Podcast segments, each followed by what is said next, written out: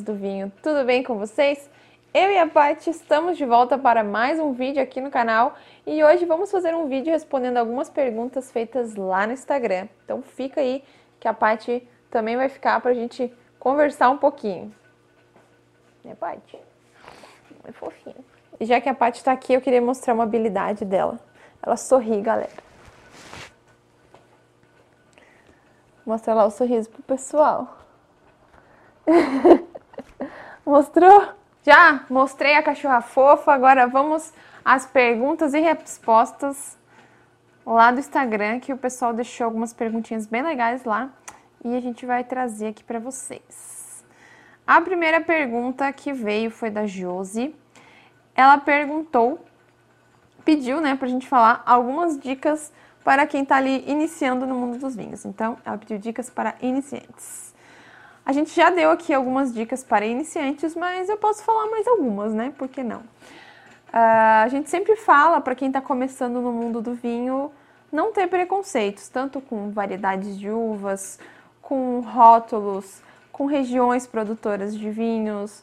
Então, são, essas são algumas dicas para você não ter problema aí na hora de começar a tomar vinho. Então, prove aí diferentes uvas, comece pelos vinhos mais leves, não vai querer começar por um vinho, um Malbec aí bem amadeirado que você provavelmente não vai gostar se você não é um consumidor de vinho, se você está começando aí no mundo dos vinhos. Talvez se você começar por vinhos meio secos antes de ir direto para os secos, pode ser uma ótima opção. Não tenha preconceito se o vinho é de rolha, se o vinho é tampa de rosca, mas também não vai tomar vinho de garrafa de plástico, que também não é bom. Vá nas, nas garrafas aí tradicionais de vinhos, mas independente se for de rolha ou de tampa de rosca, se você é um consumidor de cerveja e quer começar no mundo dos vinhos, você pode começar provando os vinhos brancos, que eles são refrescantes, como, os vinhos, como as cervejas, né? Os vinhos brancos, os vinhos rosés, os espumantes, pode ser um bom início para você. Não se apegue a regras, ah, só posso tomar vinho girando,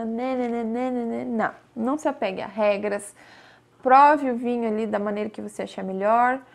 Mas também não vai beber um vinho tinto trincando de gelado, que também não vai dar certo. Você só vai sentir ali nada, praticamente.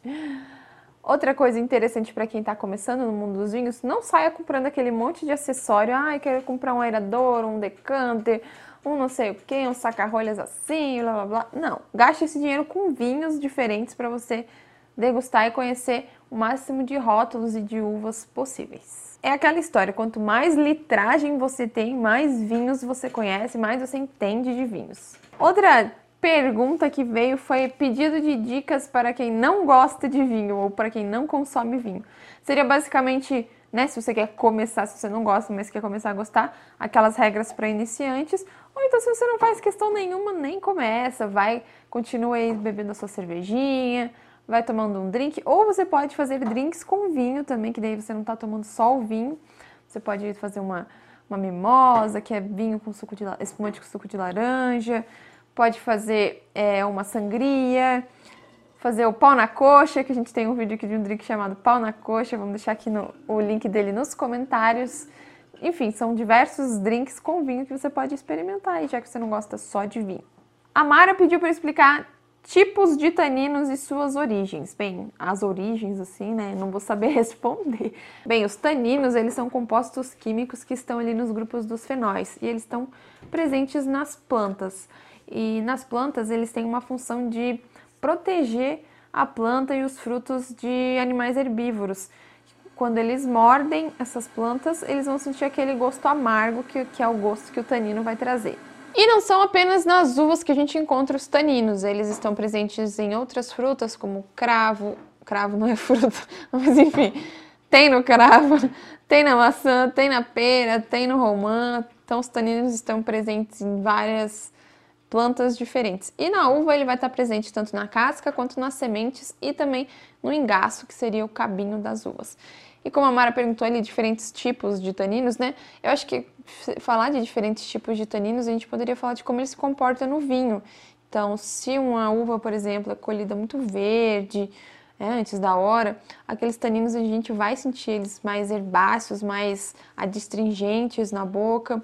Se, se, se, essa uva é colhida na sua época certa de maturação, a gente vai sentir uns taninos mais equilibrados, não vai sentir aquele, aquela boca seca assim demais, não vai amarrar, né, tanto a boca. E se os taninos estiverem, né, já passado ali, alguns vinhos quando não está equilibrado ali a sua estrutura, ele fica um vinho chato. Então, mas os taninos normalmente ou eles estão muito verdes ou eles costumam estar mais equilibrados. Eu não sei se essa era a dúvida da Mara, mas eu acho que foi isso que eu entendi a pergunta dela. E a Mara, para quem não lembra, ela foi uma seguidora que a gente conheceu lá na vinícola Salton. A gente estava lá fazendo umas comprinhas e a gente encontrou ela, ela lá, ela lá. E ela reconheceu a gente, foi bem emocionante. Minha primeira fã me reconhecendo foi a Mara. Um beijo, Mara. A Jennifer me perguntou que, por que, que quando ela bebe vinho ela fica com problema nas pernas. Olha, Jennifer, provavelmente é que o seu consumo de vinho ou tá muito baixo, que qualquer tacinha de vinho você já fica aí com as perninhas bamba, ou você tá consumindo demais, na verdade. Então, ali o problema que a gente tem com as pernas bambas ao consumir vinho é simplesmente o álcool.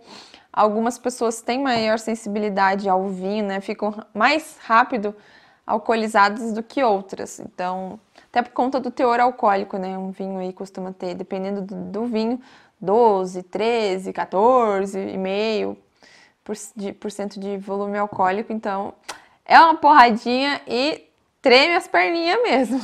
e tem gente que tem outro tipo de problema nas pernas quando bebe vinhos, né? Começa aí a abrir as pernas e o negócio não fica. Ó, toma cuidado aí. É aquela história, né? De bêbado não tem dono. Outra pergunta legal que surgiu lá no Instagram foi sobre os espumantes, perguntando se na sabragem. Ai, meu microfone, vocês estão me ouvindo direito? Perguntando se na sabragem, quando gente, se vocês não sabem o que é sabragem, quando a gente estoura uma garrafa de espumante, né, com, uma, com sabre, com, com uma faca, né, que a gente pega a pressão ali, sai a rolha toda, talvez a gente consiga colocar um vídeo aí para exemplificar para quem não sabe o que é sabragem. Vai! Uhul! E a pergunta foi se quando faz a sabragem não há o risco de ficar o vidro no líquido. Não há risco de ficar o vidro no líquido, porque a pressão dentro da garrafa é muito forte. Então, quando a gente estoura ela né, com, a, com a faca ou com o sabre, enfim. Tem gente que faz até com a taça, assim, né? Eu já fiz. E nunca aconteceu de ficar a vidro dentro do, da garrafa, só a pressão mesmo, ele já expulsa a rolha com a, o anel ali de, do vidro, do, do vidro ali da, que, que fica em volta da rolha e não, não fica vidro. Aconteceu já de ver pessoas, na hora de fazer essa abragem, quebrar a garrafa. Aí não tem o que fazer, não sobra nem garrafa, nem espumante, nem nada. Aí realmente fica o vidro em contato com o líquido, mas numa sabragem onde ocorre tudo certinho, não tem esse problema. Essa pergunta que eu achei muito interessante também foi a Josi que fez. Ela falou: quando a rolha quebra, já vi gente coando vinho. Há um nome específico para isso? Muda o sabor? Bem, se tem um nome específico para isso, eu nunca ouvi falar. Mas é, mudar o sabor provavelmente também não. O que vai acontecer é que quando a pessoa vai coar o vinho, é, ele vai estar tá entrando em contato com o oxigênio. Então, vai ali haver alguma alteração no, nos aromas, né? Vai, os aromas vão, vão se alterando, né? Vão mudando, vão se transformando, mas isso não significa que eles vão ficar ruins, né? Algumas, algumas categorias de aromas podem ficar mais evidentes, né? Aromas frutados, florais, enfim, e outras menos evidentes conforme essa oxigenação do vinho.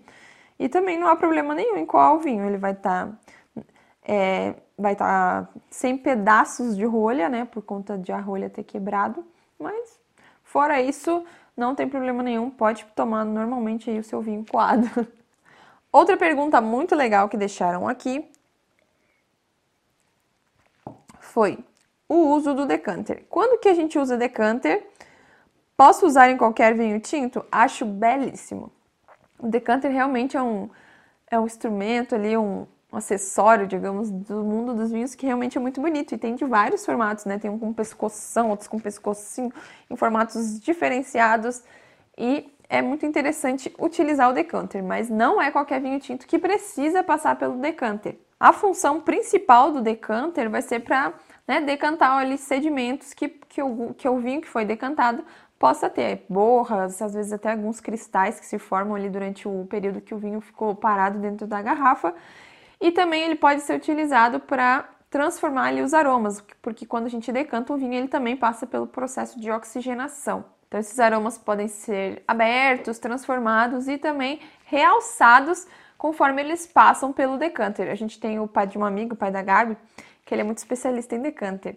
A gente estava com ele na formatura da Gabi e ele contou que quando ele vai, quando ele recebe alguma visita, algum amigo, que ele vê que a pessoa não entende nada de vinho, ele pega aquele vinho e bota no decanter, independente do vinho que é.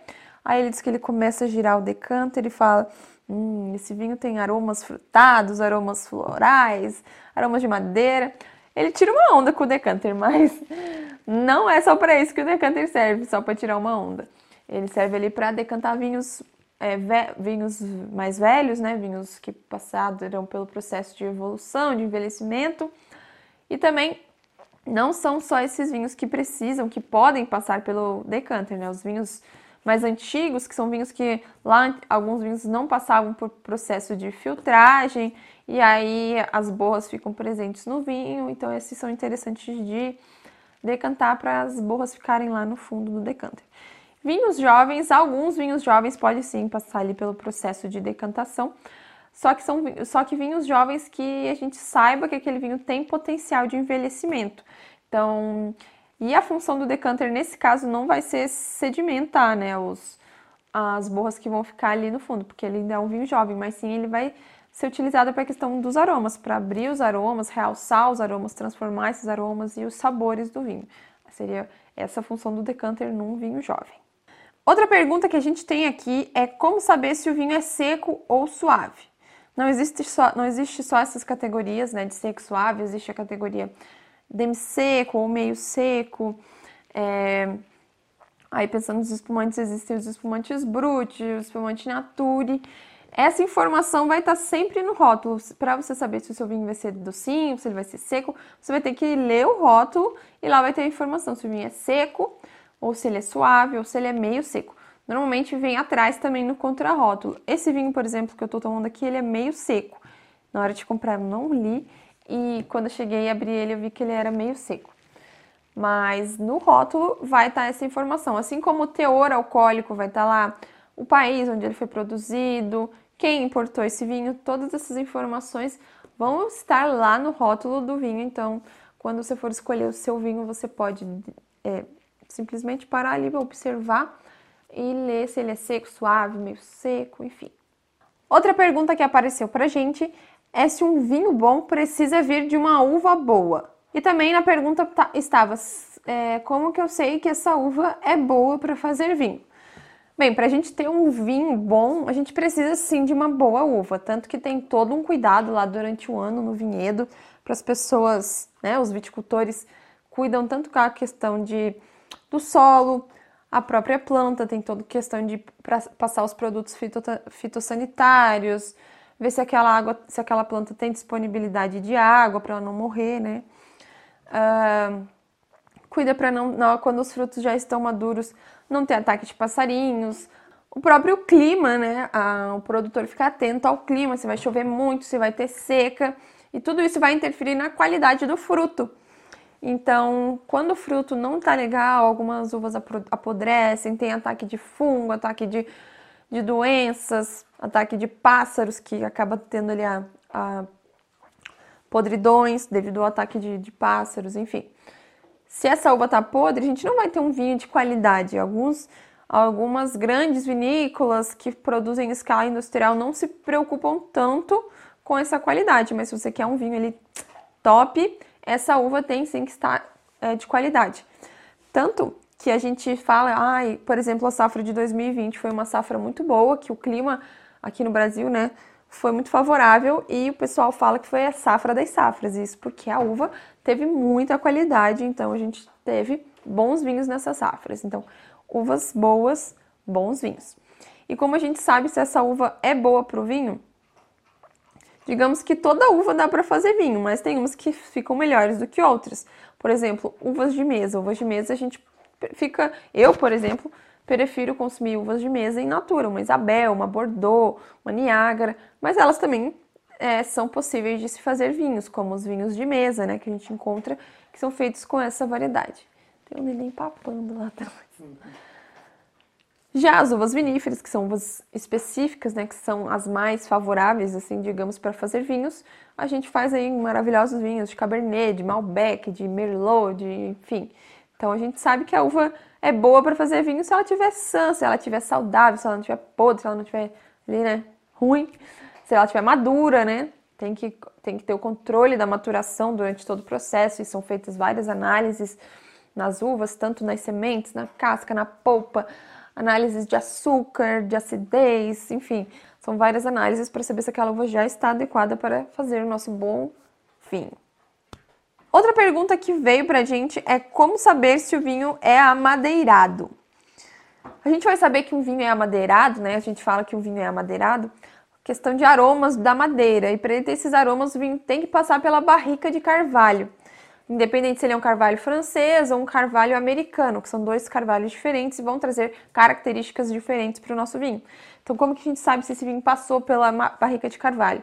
Assim como a informação de se o vinho é, do, se o vinho é suave, se o vinho é seco, a informação da passagem pela barrica de carvalho costuma estar lá no rótulo, no rótulo porque isso também agrega valor ao vinho, né? A passagem pela, pelo carvalho vai ali agregar o valor ao vinho, até porque o vinho fica lá parado, passando por esse processo ali de, de envelhecimento, amadurecimento, de agregar estrutura, quando está lá no carvalho. Então, essa informação, em 95% das vezes, vai estar tá lá no, no rótulo. Às vezes o vinho faz até uma breve passagem por barrica, vai estar tá lá, breve passagem por 30, 90 dias, 60 dias, normalmente é 3 meses, né? O, o menor ali.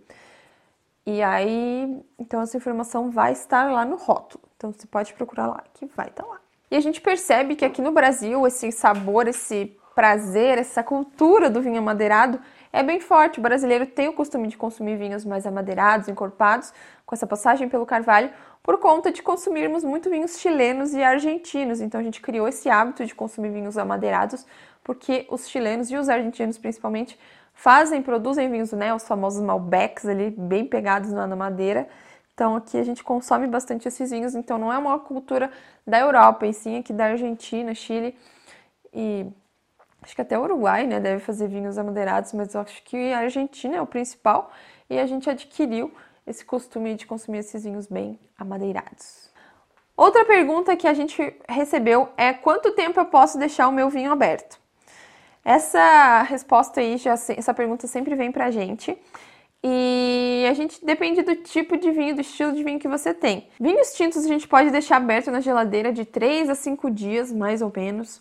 Já os vinhos brancos e rosés a gente tem que consumir eles mais rápido depois que a gente abre, não dá para esperar muito tempo, porque senão ele vai começar a oxidar e não vai ficar legal. Então, ali de 2, 3 dias depois que você abre, é o ideal para você consumir o vinho branco depois de aberto e que ele esteja ainda com qualidade. E o tinto ali de 3 a 5 dias, dependendo se não for um vinho muito leve, você consegue consumi-lo e que ele esteja ainda com boas características de aromas e de sabor. E também já ah, anexando aí, ah, complementando essa pergunta, as pessoas têm muita dúvida né, da temperatura. Os vinhos tintos a gente consome ali, dependendo, né? Essa informação também a gente encontra no rótulo. Os vinhos tintos a gente costuma consumi-los entre 14, 16 até 18 graus, se o vinho for um vinho mais encorpado. Aí, se for vinhos brancos, rosés, a gente pode consumir entre 10, 12 graus. E os vinhos é, mais, né, mais refrescantes, a gente costuma consumi-los entre 6 e 8 graus, ali, os espumantes principalmente. Alguns vinhos brancos também dá para consumir nessa temperatura. A gente costuma falar que aqui onde a gente mora, que é uma cidade bem fria, a gente consome vinho tinto em temperatura ambiente. Mas tem regiões aí no Brasil que são muito quentes, que se eu for consumir um vinho em temperatura ambiente, tá 30, 30, 30 graus, não vai ficar legal consumir seu vinho tinto a 30 graus. Então, em regiões mais quentes, a gente precisa ali dar uma refrigerada no vinho tinto para ele ficar bom para consumo. E a última pergunta que surgiu lá no Instagram é a clássica pergunta do mundo dos vinhos. É regra sobre a idade do vinho, quanto mais velho, melhor? Ela colocou aqui mais gostoso, mais, mais gostoso ou melhor, enfim. Não é regra, a minoria dos vinhos vai, vai ter esse potencial de ficar melhor com o processo de envelhecimento. Vinhos que têm potencial de envelhecimento, a gente tem que saber se esse vinho tem potencial de, de envelhecer. Hoje em dia, alguns rótulos já falam, ah, esse vinho tem potencial de envelhecimento de 10, 20, 30 anos, mas se você souber se aquele vinho, de qual uva que ele é, uvas mais encorpadas, um Cabernet, um Taná, um Toriga, por exemplo, vinhos que mais, mais corpo, mais estrutura, teor alcoólico, acidez, esses vinhos sim vão ter é, capacidade de envelhecer e vão ficar ali melhores com o tempo. Agora, a grande parte dos vinhos que a gente encontra aí no mundo dos vinhos, nas prateleiras de mercado, em lojas, eles não têm esse potencial de ficar ali 10, 20, 30 anos esperando a nossa vontade de beber. Então, se você não sabe se esse vinho tem estrutura, ah, a passagem pelo carvalho também conta, porque o carvalho agrega estrutura ao vinho e dá mais possibilidade de ele passar por esse envelhecimento, essa evolução. Mas os outros vinhos, se eles não têm passagem por carvalho, não são uvas estruturadas, então ele provavelmente não vai ter capacidade de envelhecer. Pode ser que daqui a 10 anos ele, ele ainda esteja ok? Pode, mas provavelmente não. Já vai, ter, já vai estar um vinho sem estrutura, vai estar um vinho chato, você não vai sentir acidez, não vai sentir álcool, não vai sentir sabor. Pode ser que aquele sabor, aromas ali das uvas não estejam mais legais, enfim. Então, na grande maioria, não ficam melhores com o tempo. Então é isso, pessoal. Espero que vocês tenham gostado desse respostas com Aprendi com Vinho, Aprendi com Vinho Responde de hoje. Se você tem mais alguma dúvida, você pode deixar nos comentários ou manda uma mensagem lá no Instagram que eu também posso trazer a sua pergunta no próximo vídeo. E não esqueça de curtir, comentar e compartilhar para que mais pessoas conheçam Aprendi com Vinho e tirem suas dúvidas aqui com a gente. Um beijo e até semana que vem.